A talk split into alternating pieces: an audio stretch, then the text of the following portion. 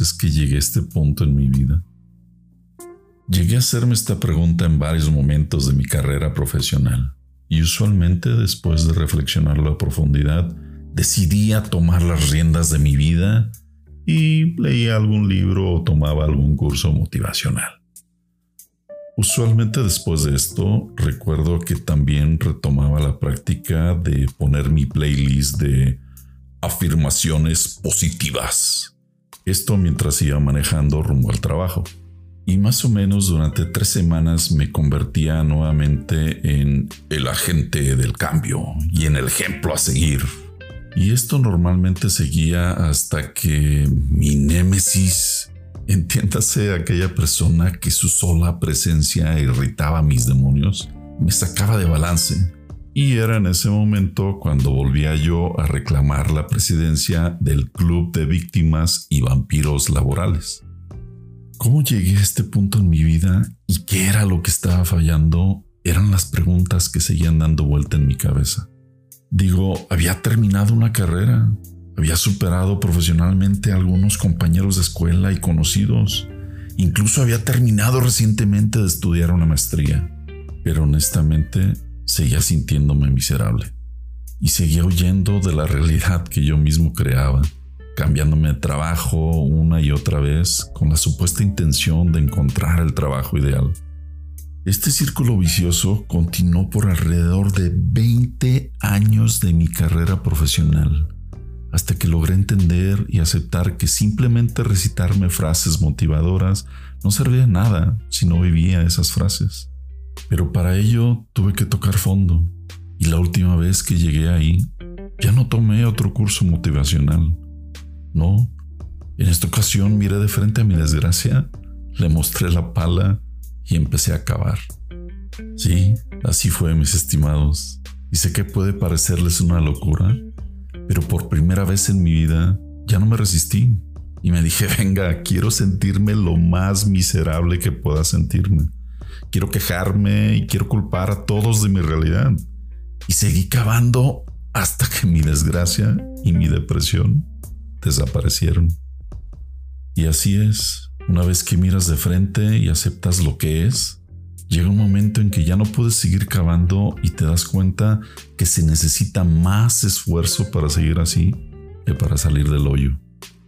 Y por si alguno de ustedes tenía curiosidad, el nombre del proyecto Burnout Hero nació de esta experiencia. Cuando logré darme cuenta de lo ridículo que era tratar de ponerme la capa de héroe recitando frases motivadoras cuando realmente estaba desgastado. Y sí, me rendí para poder levantarme. Una vez que empecé a salir del hoyo, tomé la decisión de vivir cada frase motivacional que hacía eco en mí, para que la próxima vez que la recitara supiera exactamente de lo que estaba hablando.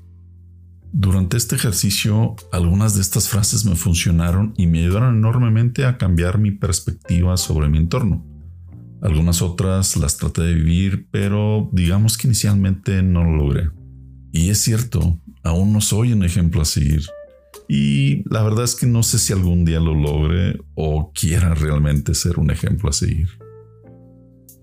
En este episodio es mi intención compartirles los aprendizajes que a través de esta experiencia dentro de mi yo profesional considero son de mayor relevancia y que ahora sin pretender sonar presuntuoso, creo que los puedo compartir con un grado de madurez personal y profesional que puedan aportar al entendimiento de algunas situaciones similares a las que quizás ustedes estén enfrentando y espero puedan serles de gran utilidad dentro de esta su propia aventura.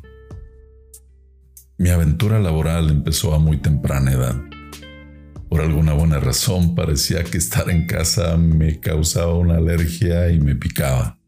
Y siempre busqué trabajos temporales durante las vacaciones desde que estuve más o menos en cuarto grado de primaria. Y así continué hasta que ya durante mi carrera profesional, como se los comenté en el episodio anterior, empecé a trabajar de tiempo completo unos años antes de terminar mi carrera profesional. Durante 25 años de experiencia en mi yo profesional, he tenido la oportunidad de interactuar con profesionistas de diferentes nacionalidades y culturas laborales. De algunas personas he aprendido cómo hacer las cosas y de otras también he aprendido a cómo no hacerlas, ya que siempre he tenido presente que cada persona que se cruza en mi camino tiene algo que enseñarme y mi único trabajo es descubrir ese algo que me tiene que enseñar. Y bueno, ya sin mayor preámbulo, les dejo los aprendizajes más relevantes de mi yo profesional. El primero de ellos lo resumiría en lo siguiente. Todos los profesionistas, colaboradores, empleados, ya sea que seamos Godín de a pie o Godín de Angora, buscamos exactamente lo mismo, reconocimiento y trascendencia. Una vez que asimilas este hecho, lo digieres y lo tienes realmente presente, empiezas a entender que no existe una sola persona en tu entorno que se levante en la mañana y se mire al espejo mientras esbozando una sonrisa se dice a sí mismo, muy bien campeón, hoy es un nuevo día lleno de oportunidades. Vamos a ver a quién nos chingamos el día de hoy. Sí, lo sé. Hay cientos de historias que me pudieras contar de personajes en tu ámbito profesional que pareciera que ese es su objetivo de cada día. Pero te puedo asegurar que no es así. Cada uno de nosotros tiene una historia y esa historia está llena de cosas buenas y a veces de bastantes miedos. Y eso es lo que forja nuestra personalidad. Y en ocasiones cuando las personas no tenemos un nivel de madurez personal o profesional suficiente, dejamos que nuestros miedos conduzcan la forma en la cual nos expresamos hacia los demás. En estos últimos años de mi yo profesional he cambiado la forma sobre cómo asimilo lo que las demás personas expresan, ya sea que se dirijan directamente conmigo o con alguien a mi alrededor. Esto especialmente en esas juntas de trabajo donde el ambiente se pone bastante intenso.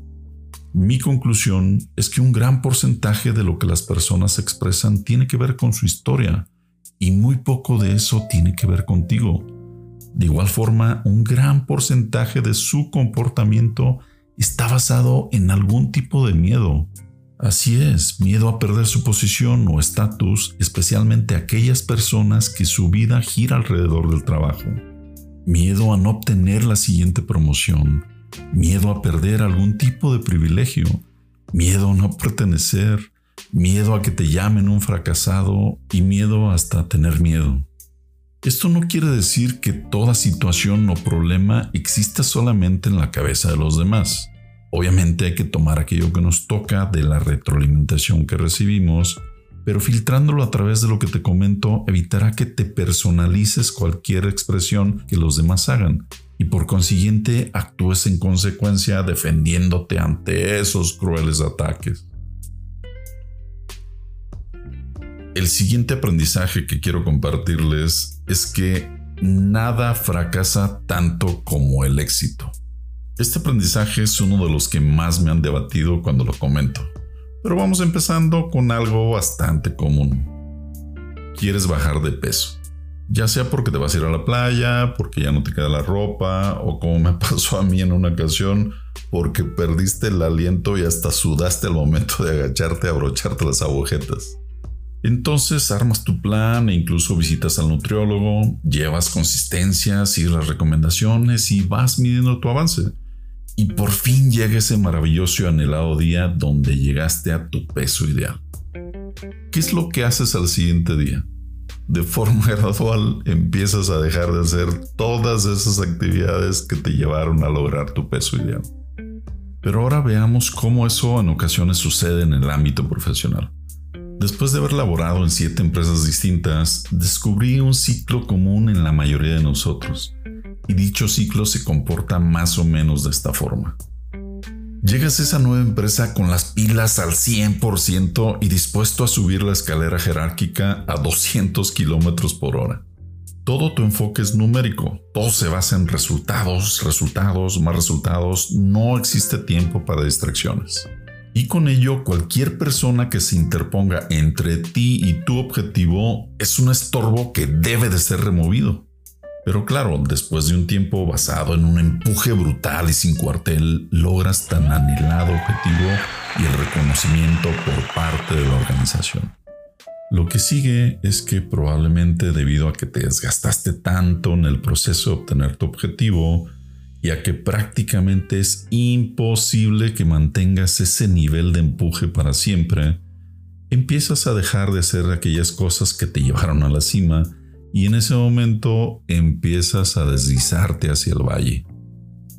Una vez que llegas al valle, ese lugar oscuro y sombrío donde ya no percibes esos aplausos y palmadas en la espalda que considerabas te daban valor a ti como persona y como profesional, empiezas a criticar a todo y a todos, convirtiéndote entonces en un vampiro laboral que va de persona en persona chupándoles la energía, contando repetidamente sus logros pasados, y buscando evidencias que comprueben que la empresa es un lugar horrible y desalmado.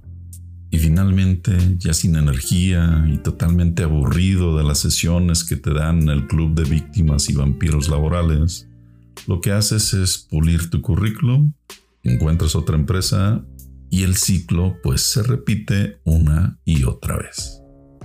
La próxima vez que inicies un ciclo en alguna empresa, no empieces corriendo Date la oportunidad de entender lo que ya está construido. No destruyas ni faltes al respeto a lo que ya se construyó ni a las personas que lo construyeron. Puede ser cierto que te contrataron porque la empresa necesita un cambio, pero recuerda que tú necesitarás vender un concepto y hacer alianzas para lograr ese cambio. Ten siempre presente que el crecimiento gradual basado en una estrategia y trabajo en equipo puede tardar un poco más, pero definitivamente te mantendrá en la cima, en lugar de disfrutar por tres meses de las mieles del crecimiento estilo espuma. El siguiente aprendizaje y uno de los más difíciles de entender en un entorno laboral de alta competitividad es que para verdaderamente ganar, nadie tiene que perder. Al menos en mi experiencia, el ámbito profesional se ha caracterizado por ser un ambiente de competitividad extrema, donde quien tiene los mejores números o los mejores contactos es quien la hace. Entiéndase algo así como una versión retorcida de la teoría darwiniana de la selección natural, donde el más fuerte o el más favorecido es el que sobrevive. Si bien entiendo que la competencia sana dentro de una empresa es necesaria y trae consigo beneficios en la mejora de procesos, productos y servicios, ¿cómo podemos poner límites o resignificar este concepto que a veces se desvirtúa? Para ejemplificarlo mejor dentro del ambiente laboral, haré un resumen de las peores experiencias en juntas de trabajo que me ha tocado vivir donde participan varios departamentos cuando se tiene una situación complicada con un cliente importante. Sí, aquellas juntas donde todo empieza con el inicial correo del Armagedón hasta convertirse en una cadena de correos cuya redacción pareciera extraída del libro del Apocalipsis. Posterior a toda la cadena de correos donde solamente se logró perder el tiempo y estresar a media organización, la junta para solucionar la catástrofe se constituye más o menos de lo siguiente. Cada departamento involucrado invirtió al menos cinco horas previas a la junta en armar una estrategia defensiva, así como recolectar o crear evidencias que demuestran la inocencia de ese departamento.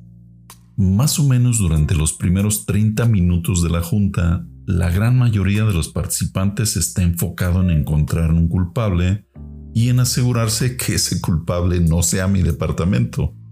La Junta posteriormente va tomando la dirección que le dan aquellos participantes de mayor jerarquía en la organización, y esta dirección usualmente no se basa en una metodología de análisis y solución de problemas.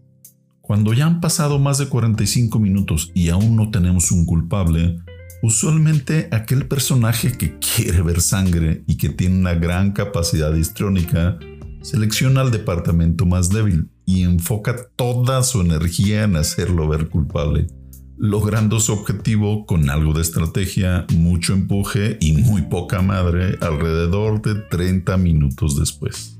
La reunión finalmente termina con tres figuras clave, el culpable, el verdugo y el héroe, siendo este último personaje quien, wow, ya tiene la mitad de la solución para no perder al cliente y quien de paso, aprovechando el momento, emite algún comentario sarcástico que le da el último empujón al culpable hacia el paredón. Y así suele ser. En resumen, la junta termina con un culpable y con la participación del departamento de bomberos, pero sin una solución de raíz, y el ciclo se repite una y otra vez.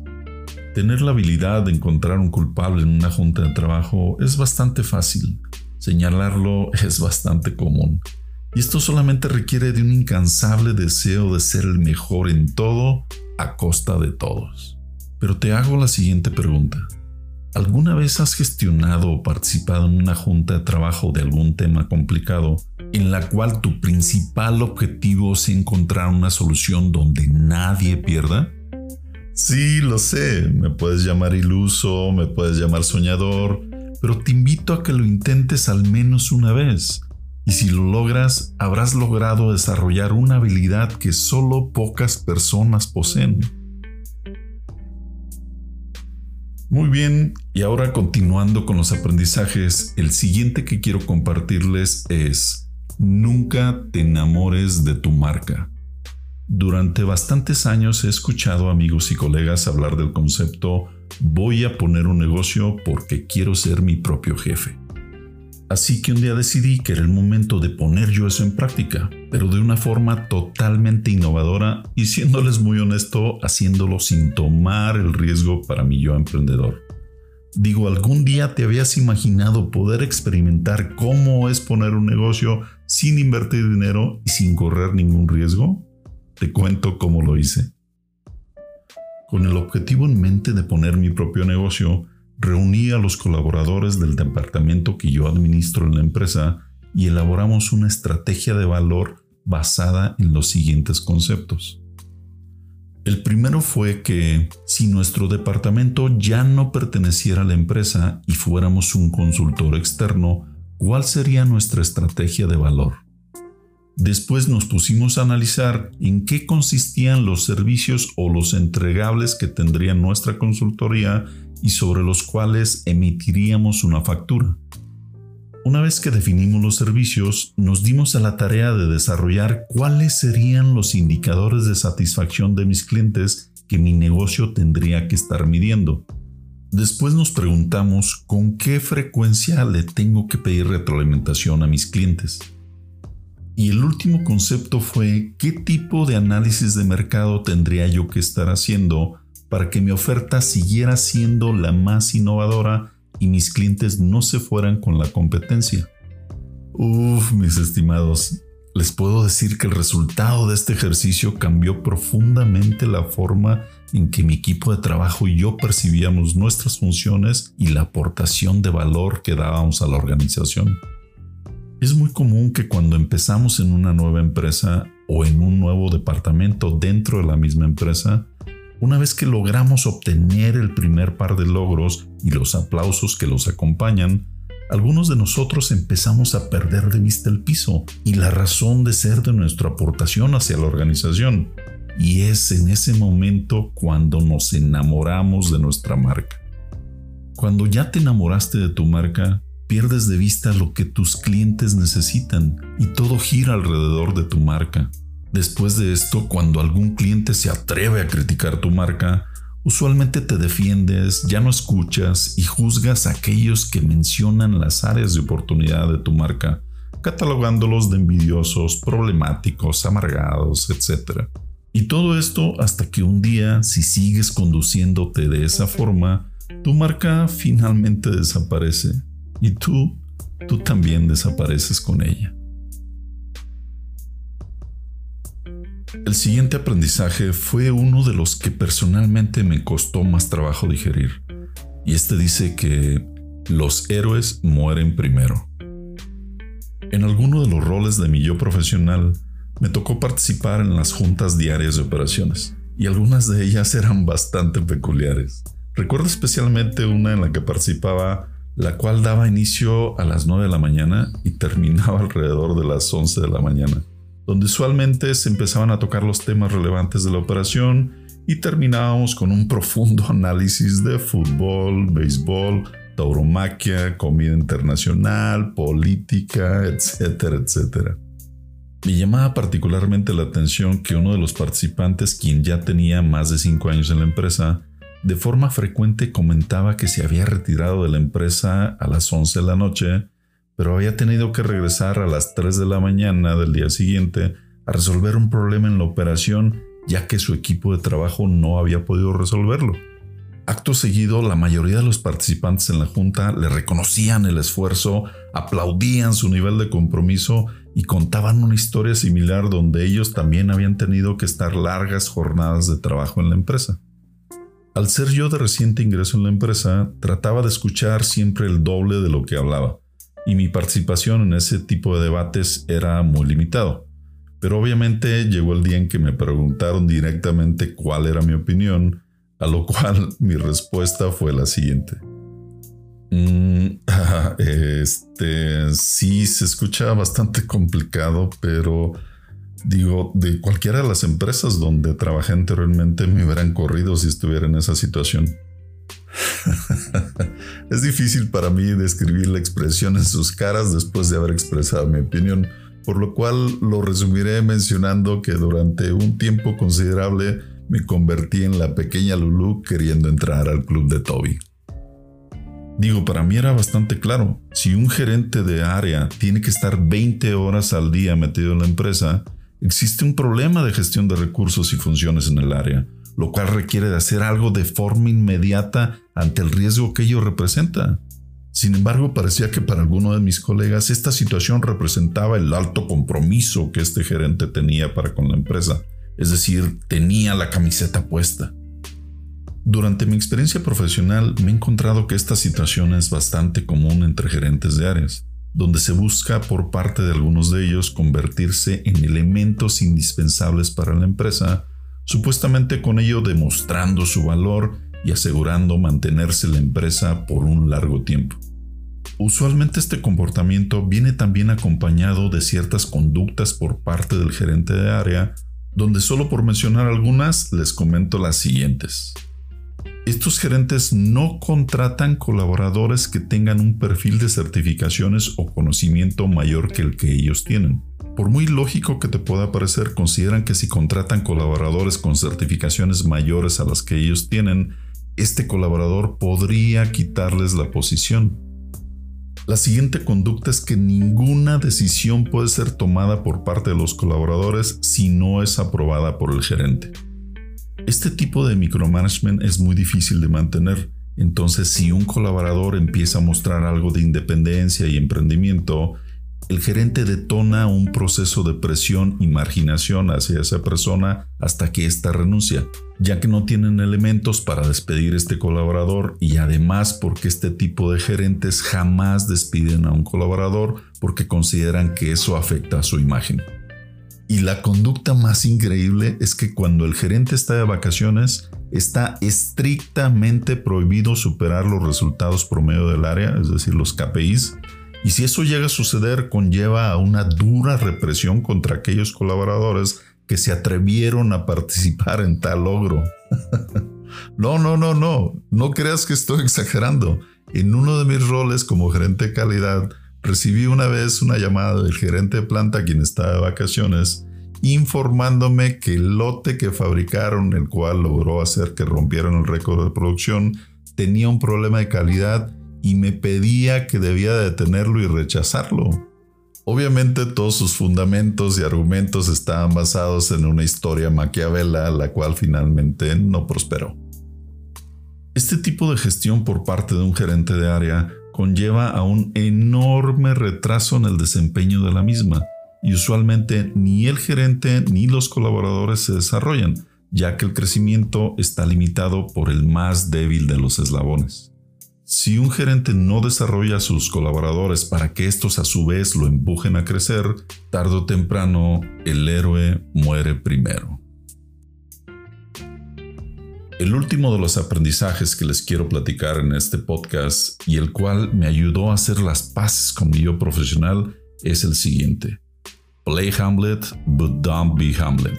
Es decir, interpreta Hamlet, pero jamás te creas que realmente eres Hamlet. La obra de Hamlet es una tragedia literaria de Shakespeare donde, como así lo marca el género, la mayor parte de la obra es una completa tragedia. Para un actor, la interpretación de cualquier obra requiere de una preparación y esfuerzo titánico, pero interpretar a un personaje principal es un reto aún mayor, aunque de igual forma es un honor y una oportunidad que considero pocos actores dejarían pasar. Es decir, si tú fueras actor, interpretar a Hamlet quizás sería uno de los objetivos que plantearías en tu carrera, ya que las habilidades de interpretación que se requieren para un personaje que busca la verdad, la venganza y cuya vida está llena de altibajos claros y oscuros, es algo que como actor te dejaría una enorme satisfacción y una emoción grandísima por tener la oportunidad de interpretar a este personaje, especialmente si esto fuera en un teatro de gran renombre. Ahora bien, imagínate que llega esa oportunidad y obtienes el papel de Hamlet. Llega el gran día y entras escena. ¡Wow! Los aplausos continúan escena tras escena, pero a mitad de la obra empiezas a creer que eres Hamlet. Uff, aquí es donde la cosa se complica, porque no importa lo que haga Hamlet, todo gira y termina en traición, confusión, venganza y muertes. Digo, es para perder la cabeza y tirarte del edificio más alto. Y así es como pasa también en el ámbito laboral. Llegas a una empresa con todas las pilas puestas, dando lo mejor de ti, motivado por los primeros aplausos. ¡Wow! Pero en algún momento las cosas no empiezan a salir tal y como tú lo tenías planeado. Y es en ese momento cuando dejas de interpretar a Hamlet y empiezas a creer que realmente eres él. Te empiezas a preguntar qué pasó. Ya no hay aplausos. Mi trabajo está mal. Alguien me tiene envidia y está hablando mal de mí. Hay un complot en mi contra. Pero ya tengo la solución. Conmigo no van a poder. Voy a trabajar más duro, 14, 16 o 20 horas al día si es necesario, y les voy a demostrar que no hay alguien que valga tanto como yo. Pero lamentablemente, una vez que te convertiste en Hamlet, todo termina en tragedia. Y así sigue el proceso. Pasas de ser Hamlet a presidir el club de las víctimas y los vampiros laborales, después pules tu currículum y te vas a otra empresa a empezar un nuevo ciclo. O peor escenario, el estrés y la presión te genera algún problema de salud, donde esto puede ser solo una llamada de atención o terminas jubilándote a temprana edad de ese trabajo o incluso del planeta. Muchas gracias por escucharme. Para mí es un gran placer compartirte mis aprendizajes y espero que algunos de ellos te puedan servir en tu desarrollo personal o profesional. Sería un verdadero honor para mí que así fuera. Pero también la realidad es que yo me divierto bastante recordando y platicando estas aventuras, ahora que ya la mayoría de las veces soy consciente de que solamente soy un actor interpretando a Hamlet. Que tengas un excelente día y nos escuchamos muy pronto.